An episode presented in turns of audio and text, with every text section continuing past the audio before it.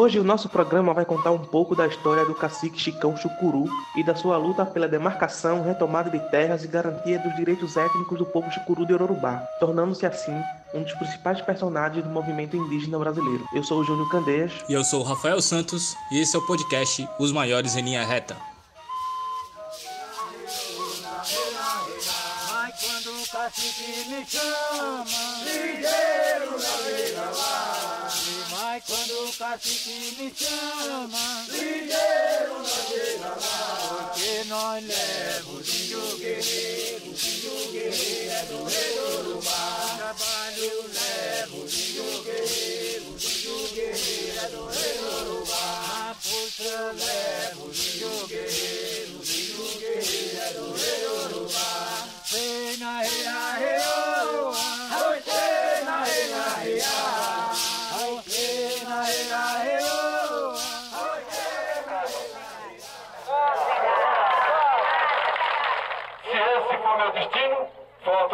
pela natureza, por Deus, estou disponível. Numa faixa de terra de 28 mil hectares, localizada no agreste pernambucano, habitam cerca de 8 mil seres da espécie humana.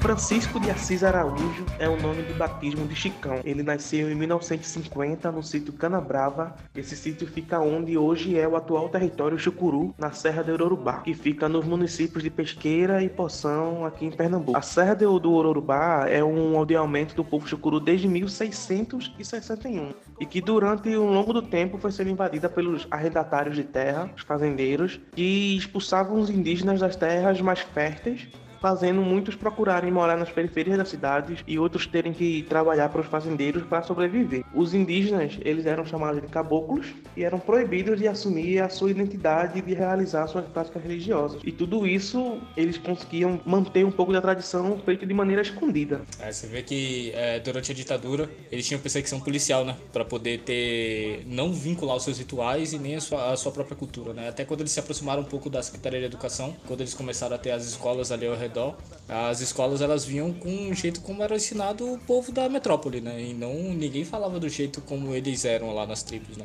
Tipo, falavam que o Brasil tinha sido descoberto e não falavam dos antepassados deles, né? Sim, até se chamar de índio, de indígena, uhum. não poderiam se chamar. Era.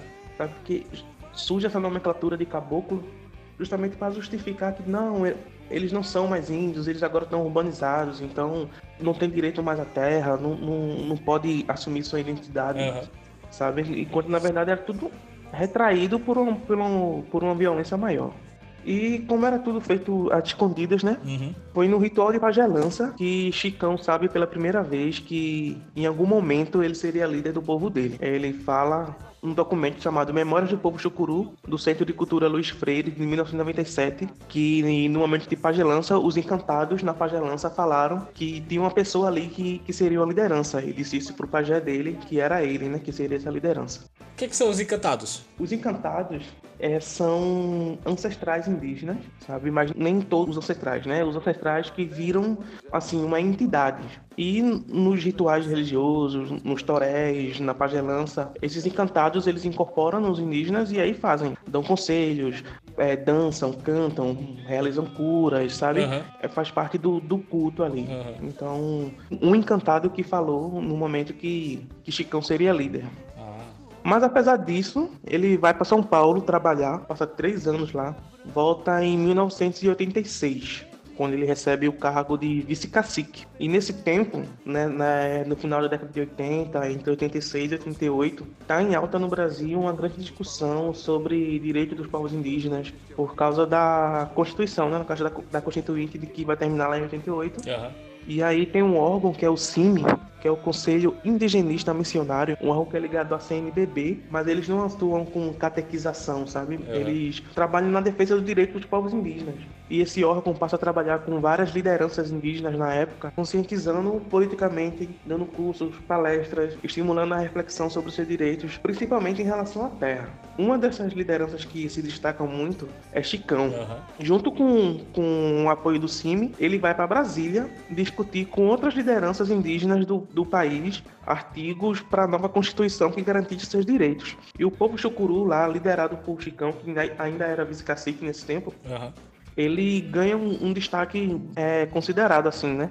Porque teve um episódio lá que tinha sido barrados várias outras lideranças indígenas e é, o povo chucuru conseguiu entrar no Congresso e, e falou até com Marco Maciel, algo desse tipo, discutindo que Marco Maciel era, um sena- era senador, né, nessa época, Aham. daqui de Pernambuco Aham. discutindo coisas sobre os artigos do- da nova Constituição. Que a Constituição de 88 ela foi um importante avanço para os povos indígenas. Né? Eles articulados conseguiram derrubar um artigo que ia ter na Constituição que passaria a demarcação das terras por estados e municípios e isso tiraria toda a visibilidade nacional da, da luta da luta indígena por demarcação de terra Aham. e conseguem vitórias no- no- em dois artigos específicos, o 231 e o 232 da Constituição. Aí você vê que eu vou ler aqui os dois artigos para ter um pouco da noção.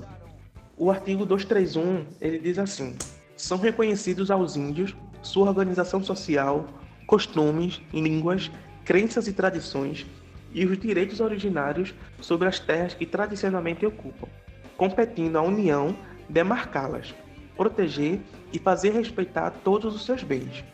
E o artigo 232 fala: os índios e suas comunidades e organizações são partes legítimas para ingressar em juízo em defesa de seus direitos e interesses, intervindo o Ministério Público em todos os atos do processo.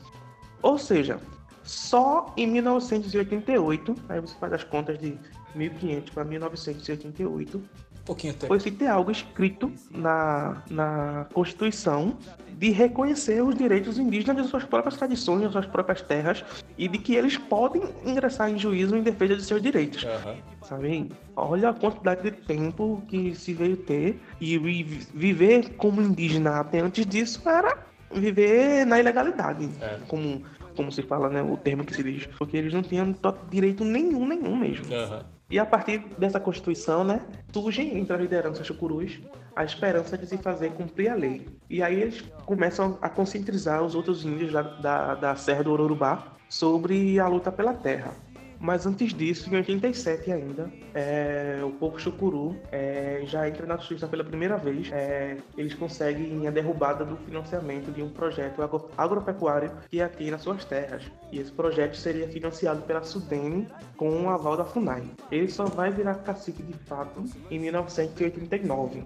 E a partir daí, ele vai partir para um trabalho de base e de conscientização das aldeias, que naquela época era chamada de sítios, não eram, não eram aldeias, eram sítios, Aham. é, fazendo reuniões, conhecendo a realidade né, de cada aldeia e buscando unificar o povo chucuru, resgatando sua cultura, a sua língua mãe, religião e acendendo no povo, reacendendo no povo o desejo de retomada das suas terras. Eles criam conselhos internos, conselho de pagenança, articulam reuniões com os mais velhos e todos juntos passam a discutir de maneira coletiva os rumos do povo chucuru. Ele cria também, com o apoio do Centro de Cultura Luiz Freire, a Comissão de Professores Indígenas Chucuru do Ororubá, formando professores indígenas para a educação do seu próprio povo, porque a educação que se tem, né, fora de- das aldeias, Aham. não é algo que valoriza, trata a cultura indígena ainda como, muito como folclore e tudo mais. Então, a escola própria é algo muito importante, né? Sim. Que faz que re- respeita de fato as suas crenças, seu, cus- seu, cus- sua cultura e seus costumes. Eles, é, pelo que eu vi também, eles é, ensinam as duas coisas. É como se fosse uma escola bilíngue, né? Eles ensinam o português, né? Você trabalha o português ali, mas ao mesmo tempo eles estão aprendendo a língua nativa deles lá e tal. É, tanto as coisas de fora quanto as coisas de dentro, mas eles sempre valorizam mais o que eles estão vendo ali no, no território deles, óbvio. Que deveria ser para todo mundo, no caso. E aí falando sobre a, a luta deles pela retomada de terra. Tem dois principais episódios que são que aconteceram. Quando o povo chucuru tinha entrado na justiça contra o projeto agropecuário em 87, criou-se, no ano seguinte, 88, um grupo de trabalho formados por técnicos do, da FUNAI e UNCRA para identificar e definir os limites da terra chucuru. Uhum.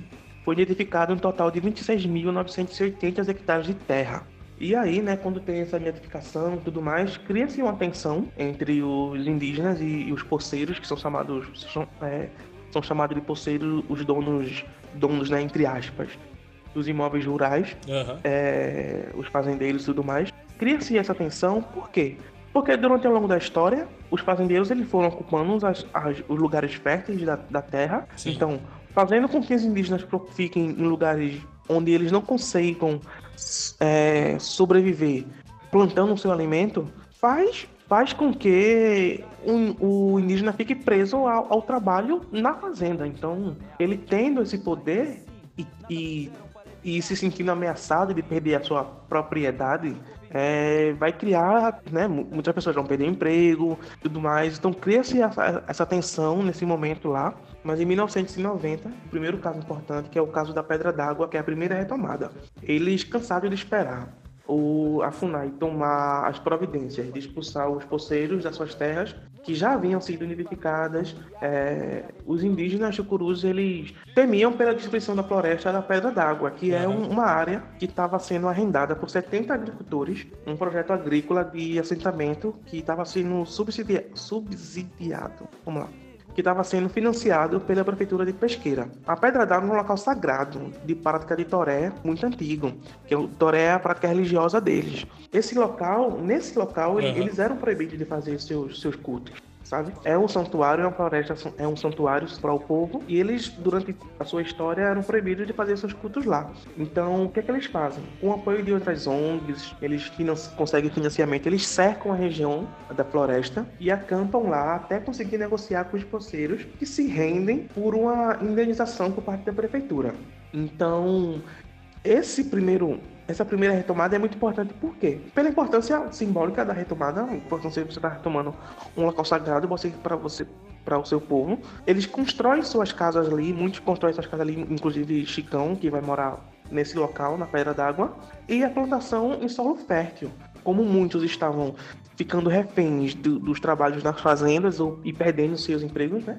Então, eles retomando a floresta, o, o local sagrado, eles vão ter um canto fértil para poder sobreviver. É, o segundo principal episódio foi a retomada de Caípe, que era uma fazenda que estava aumentando seus hectares e arrendando a terra, né? Financiando a terra. Que em fevereiro de 1992, eles fazem um, um- um ritual com cerca de 900 indígenas e daí, Sim. do dia 23 pro dia 24 de fevereiro, os indígenas partem do, do- do terreiro de ritual para acampar no pátio da fazenda. Só que eles meio que se precavem, sabe? Porque antes, 24 horas antes, como eles sabem que aquela terra é a terra da União, então não pode entrar polícia militar, nem pode. só pode entrar polícia federal.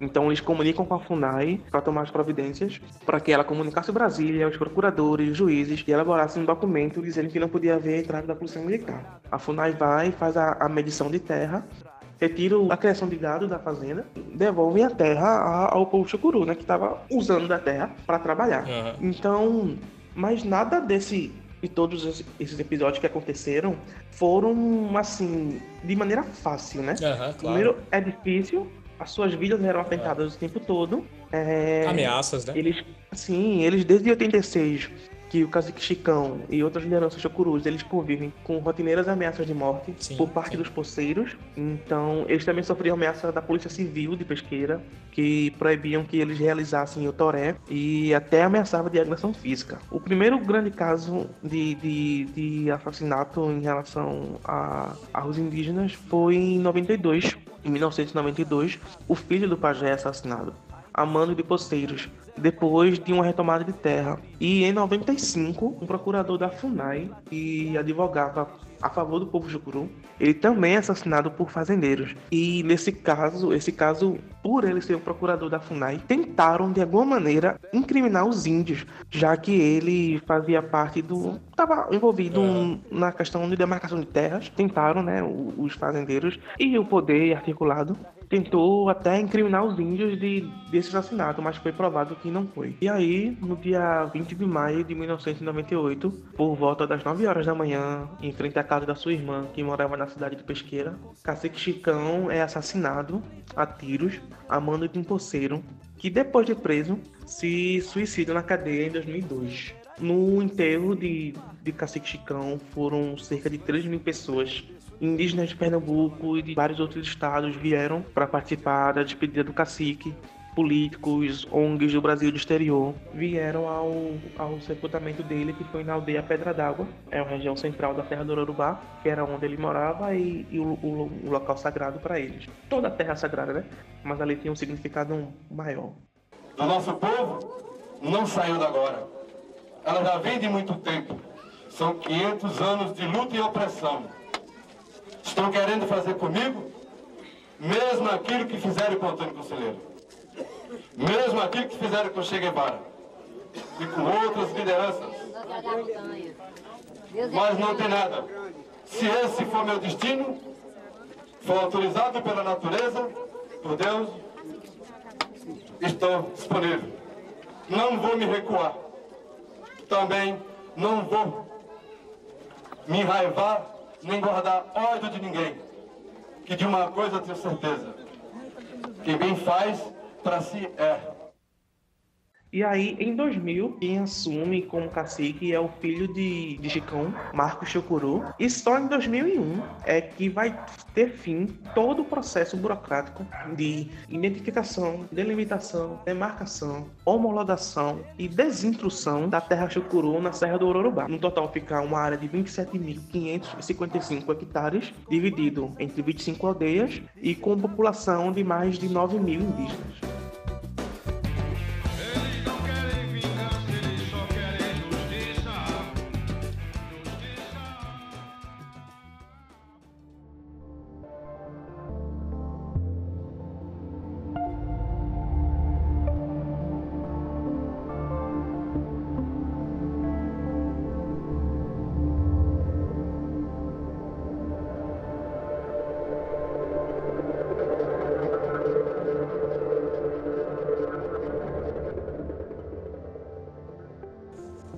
Até frisar um detalhe que a perseguição ao povo chucuru, ela, apesar de ter se intensificado na época do, falecimento do Chicão, ela ainda é forte, né? Acontece, né? Recorrente as ameaças, recorrente o, o, os atentados que eles vêm sofrendo, né? E desde o do governo atual ter sido eleito, isso tem se intensificado. Exa exatamente, porque essa galera tem um discurso de, de não deixar o indígena ser ele, sabe? É, é um discurso de querer, um discurso de colonização, uma continuação desse discurso colonizador, de querer tirar o, o indígena do seu território, de querer fazer que ele, que ele, que ele se integre como se ele tivesse fora da sociedade, que ele se integre à sociedade, sabe? É, essa violência, ela começou com, com a invasão portuguesa e nunca terminou. Teve seus momentos maiores, seus momentos, não sei se posso dizer momentos menores, mas enfim, teve o seu momento de intensificação durante a ditadura, agora tá tendo de novo. Uhum. Domingo, né, dia 9, foi o Dia Internacional dos Povos Indígenas. E é importante, eu não sei se foi na minha bolha ou porque tomar inserido nesse discurso, mas eu vi muita, muitas postagens, publicações, pelo menos na internet, em relação a esse dia.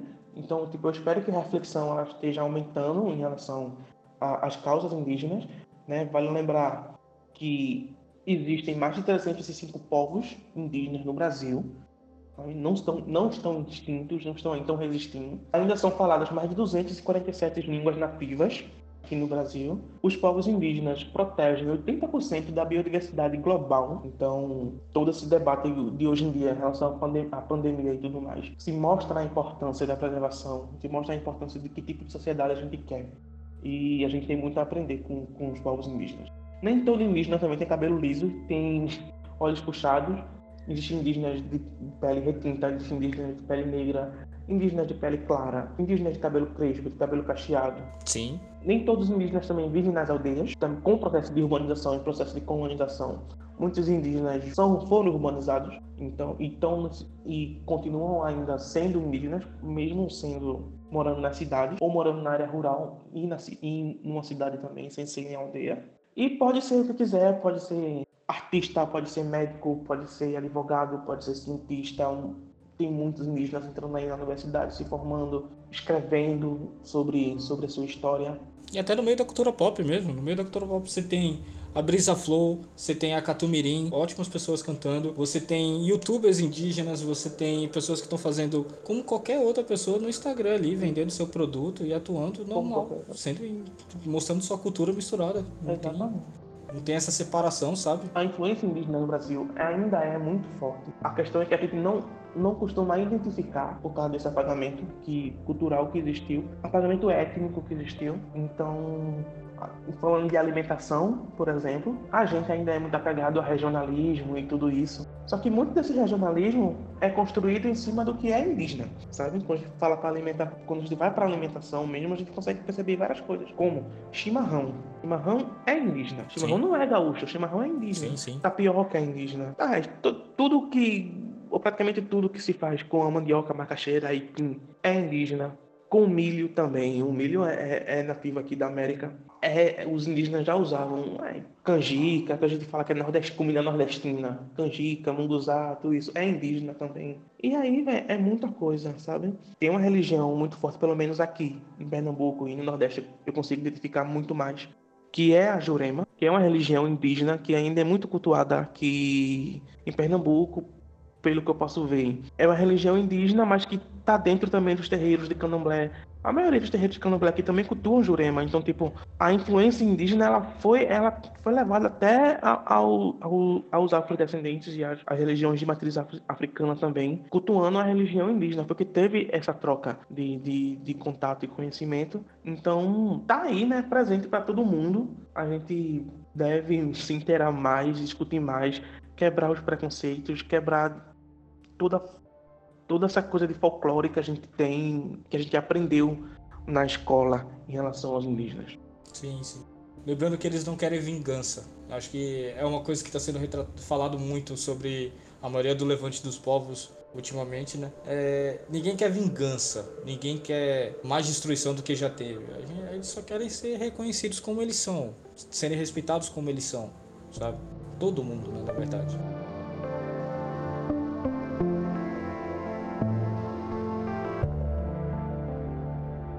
E aí, como indicação, tem um documentário da TV Viva chamado Chicão Chucuru. Tá no YouTube, só pesquisar Chicão Chucuru que você vê. Tem outro documentário também é, chamado Tribo Chucuru do Urubá, documentário. Tem dois documentários falando sobre o povo chucuru no YouTube. E tem um documentário sobre Chicão Chucuru também. E todos eles abordam também um pouco da vida de Chicão Chucuru. Também, para quem gosta de ler, tem uma, um pedacinho de uma reportagem que é uma monografia de Kelly Oliveira, chamado Uma Grande Reportagem sobre a História de Vida do Cacique Chicão Chucuru, que está no site Os Brasis e Suas Memórias. E de música eu queria recomendar duas coisas. Uma é a música do Mundo Livre S.A., o outro Mundo de Chicão Chucuru, e tem uma filmagem no YouTube, uma filmagem amadora, de muita qualidade, assim. É, se você botar lá Diego Chucuru, é ele tocando no meio da mata, é, a gaita Chucuru, que é maravilhosa, o jeito como ele toca é muito bom, uma música linda, vale muito a pena conferir. Também tem é, o Coco de Toré, o Poder do Mestre, é, com Quem Chegou Foi Chucuru, só procurar lá no YouTube, pode botar também Newton Júnior, Quem Chegou Foi Chucuru, e vai ter lá uh, uma música muito boa também. A gente chamou o pessoal Chucuru para ver se a gente conseguia conversar com eles aqui. Infelizmente a gente não teve retorno. A gente está disposto a trocar uma ideia e, e vir e mostrar mais algum detalhe que a gente passou batido. Então, qualquer coisa, é só mandar uma mensagem para a gente. O e-mail da gente é os maiores em linha reta, gmail.com.br e manda lá que a gente entra em contato com você e ficaremos muito gratos em trocar essa ideia, expandir mais. Lembrando também que a gente tem agora o nosso Instagram, arroba os maiores em linha reta. Lá a gente vai postar vários conteúdos em relação aos nossos temas falados aqui e também todos os nossos episódios vão estar lá para vocês. Então sigam lá, gente. Lembrando que qualquer sugestão vocês podem, também podem mandar pra gente lá no direct do Instagram, não só no e-mail. Qualquer coisa, gente. Se vocês quiserem que a gente fale de alguém específico, de algum tema específico, ou de alguma coisa que aconteceu, a gente tá aberto. Então pode trocar uma ideia com a gente lá que a gente vai eh, a gente responde todo mundo. Que é isso, tá? A gente colocava só um episódio por semana, agora a gente vai colocar dois episódios por semana, um na segunda-feira e outro na quinta-feira. Quinta-feira já tem outro episódio novo que vai ser sobre Alceu Valença. É isso aí, gente. Muito obrigado por ter escutado até aqui. Um abraço, valeu. Muito obrigado, tchau, tchau, até a próxima.